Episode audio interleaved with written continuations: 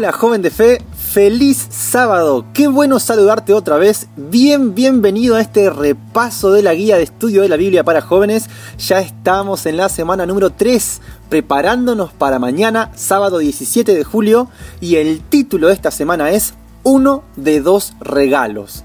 Y aunque este trimestre trata sobre sexualidad, esta semana analizamos varios textos bíblicos que hablan del don de la soltería. Sí, escuchaste bien, soltería. Y querido joven de fe, si estás soltero o soltera, esta lección te va a interesar. Así que, ¿listo?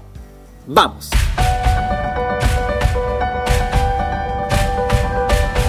Comenzamos con la primera parte y el título es El principal objetivo de Dios para tu vida. Sí, es medio largo, es una frase en realidad, pero este título tiene que ver con una idea que está implantada en la mente de muchas personas hay textos bíblicos que apoyan esta idea. Pero esta semana, con lo que hemos leído, la podemos corregir y direccionar y completar. La idea a la cual hace referencia la lección es la idea de pensar que estar soltero o soltera es un mal estatus, es decir, está mal. Estás incompleto, estás incompleta, tenés que casarte. Algunos piensan que el objetivo primordial de Dios para tu vida es que te cases. Esa es la razón de tu existencia. Y no hay nada más equivocado que eso. Con esto no estoy queriendo decir que el casamiento es algo malo. Todo lo contrario. Las ventajas y bendiciones que llegan cuando uno se casa son tremendas. Y claro que responden a un plan de Dios para la vida de sus hijos. Pero como la lección nos comenta, y permitime leértelo, dice lo siguiente en la página 31. El objetivo de Cristo para los seres humanos es restaurarlos a su propósito original y llevar adelante la justicia de Dios por medio de la justificación y el nuevo nacimiento. En otras palabras, querido joven, lo que Dios quiere es salvarte, restaurarte, santificarte, glorificarte.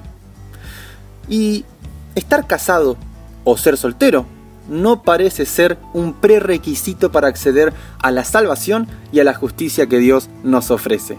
Así que tenemos que entender que no podemos seguir hablando y pensando de la soltería como algo negativo, como algo malo.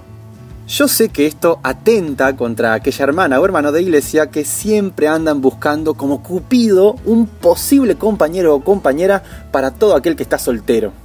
Es como si sintieran que fueron llamados a este ministerio. Es como si oraran diciendo, Señor, mostrame a alguien que esté solo para poder conseguirle y mostrarle con tu ayuda una pareja, una ayuda, un compañero. Sin embargo, la escritura registra un momento donde a Jesús le hacen una pregunta respecto al divorcio. Jesús menciona que no hay una causa para divorciarse salvo la del adulterio.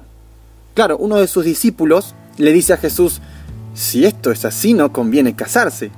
Y para nuestra sorpresa Jesús no dijo, no, eh, a ver, aclaro, hay que casarse sí o sí. Sino que Jesús respondió tres posibles maneras de vivir sin casarse. Aquí es donde vemos al Jesús contracultural nuevamente, ya que el contexto social de aquel tiempo no miraba con buenos ojos a aquellos que eran solteros. Incluso esto puede haber pasado en tu iglesia cuando tal vez venía a trabajar un pastor, un pastor joven soltero o un pastor ya con algunos años y soltero. La mayoría de los hermanos y hermanas que tienen el ministerio de Cupido seguramente estaban buscándole compañera.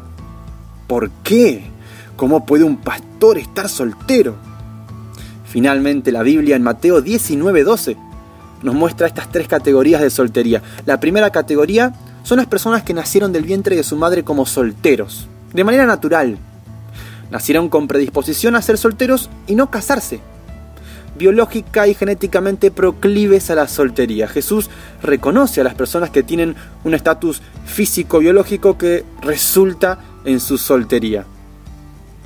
El segundo grupo consiste en aquellos que fueron hechos solteros o eunucos, como lo llama la Biblia, por fuerzas externas, como le sucedió a Daniel y sus amigos cuando trabajaban en la corte del rey Nabucodonosor en Babilonia.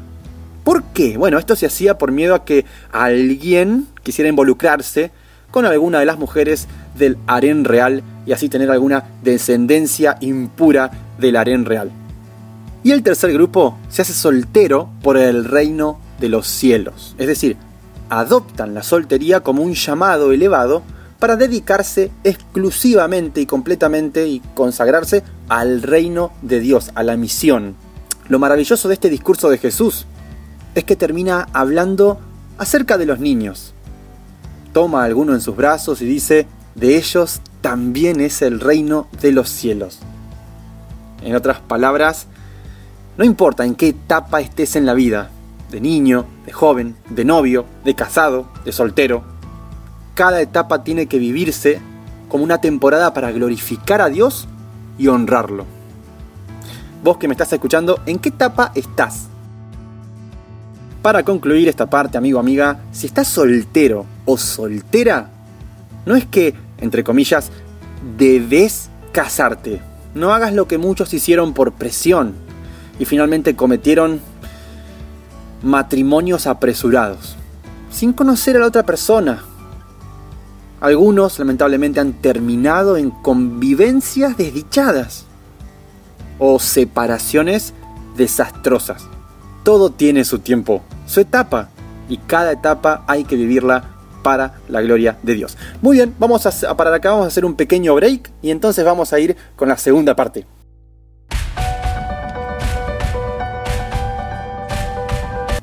Bien, bienvenidos a este recreo, a este momento de desafío bíblico y quiero decirles chicos que esta comunidad me sorprende cada día más. Una hermosa comunidad de jóvenes de fe, más de 500 que estamos suscriptos a este canal para compartir, para comentar, para meditar en lo que dice la lección de jóvenes. Y también chicos, un fuerte aplauso para ustedes por estar, por acompañar, por comentar, por sumar, por orar, por tirar buena onda, buena vibra por las redes y por responder bien el desafío bíblico de la semana pasada. ¿Se acuerdan cómo era? Decía así, ¿quién soy? El siervo de Dios un mensaje vino a dar y por quedarme dormido al suelo fui a parar. ¿Quién soy? Y sí, la respuesta es Eutico. Ese fue el joven que Pablo resucitó luego de su extensa predicación, ¿verdad? Una, una, predicación bastante larga, dicho sea de paso, pero finalmente esta desgracia terminó bien porque Eutico terminó resucitado. Así que muy bien chicos, muy buena respuesta, un fuerte aplauso para ustedes, los paso a mencionar. Eliana Mamani desde Arequipa, Perú, muy bien, muchas gracias. Gerson Vega desde Moreno Centro, qué grande Moreno ahí participando, muy bien. Rocío Magdalena Pérez, muy bien. Joiner también, que respondió correctamente. Y Matías Ibáñez, correcto chicos, muy bien 10, muy bien, un fuerte aplauso para ustedes. Así que hoy les traigo un nuevo desafío. ¿Quién soy? ¿Quién soy? Muy bien, seguimos con estos quién soy. He buscado algunos en internet y he encontrado un montón. Así que seguimos con esta, esta línea de desafíos de quién soy. Así que vamos, dice, un hombre estaba en la cárcel y la iglesia hacía oración. Y un ángel enviado del cielo lo sacó de la prisión. Bueno, ¿quién soy? No sería acá, sino quién es quién es la persona, quién es el personaje de este momento que sucedió allí en el libro de los hechos. Y ya te estoy dando alguna ayudita, ¿está bien? Si sabes quién fue, deja tu respuesta en el comentario, así te llevas tu like, tu corazón rojo y de paso te saludo en el próximo recreo del podcast de la semana que viene. ¿Qué te parece, joven de fe? Yo te tengo fe, sé que estás ahí y sé que vas a poder responder correctamente, ¿sí? Muy bien, se termina aquí el recreo, así que vamos a dejar acá y vamos a pasar a nuestra segunda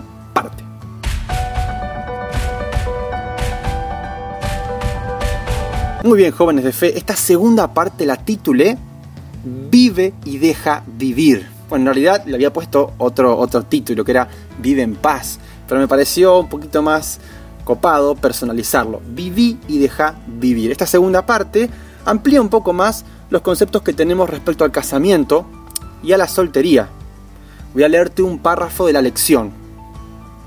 Si la sexualidad y o el matrimonio fueran una necesidad para la salvación, seguramente Jesús habría participado de ellos.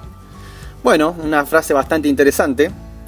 En otras palabras, lo que nos está queriendo decir la lección es que Jesús con sus enseñanzas al respecto redefinió las relaciones más allá de una conexión biológica. Por eso dijo en Marcos 3, 31 al 35 que todo aquel que hace la voluntad de Dios forma parte de sus hermanos, su padre, su madre y su familia. De igual manera, él no obligó nunca a sus seguidores a ser célibes y permanecer por siempre solteros o solteras. Pablo, en 1 Corintios 7, presenta como algo lógico que la soltería permita cierto grado, poco mayor, más amplio, de servicio, de consagración más a Cristo y a la misión, justamente porque el soltero tiene mucho más tiempo y de alguna manera menos compromisos matrimoniales, parentales, familiares, que le impidan concentrarse en la misión por completo. Este comentario de Pablo no va en detrimento del matrimonio, ya que alguien que está casado puede funcionar muy bien como una pareja misionera, o si tiene familia, como un equipo familiar que cumple la misión. El enfoque principal de cada persona tiene que estar puesto en agradar a Dios, ya sea que haya elegido la soltería permanente o la soltería como una temporada de espera hasta que pueda entrar en un futuro en un noviazgo y un matrimonio. Por eso es que tenemos que tener una visión equilibrada de este tema. El soltero está soltero porque tal vez eligió la soltería. Así que no estemos encima todo el tiempo diciéndole como Cupido, ¿y para cuándo? ¿Y tu media naranja dónde está? Vivamos y dejemos vivir. La gran mayoría de las personas que preguntan eso es porque ya están en una etapa distinta. Y tal vez quieren y pretenden que otros vivan la etapa en la que ellos se encuentran. Pero no olvidemos que de seguro Dios tiene un plan para cada uno de sus hijos.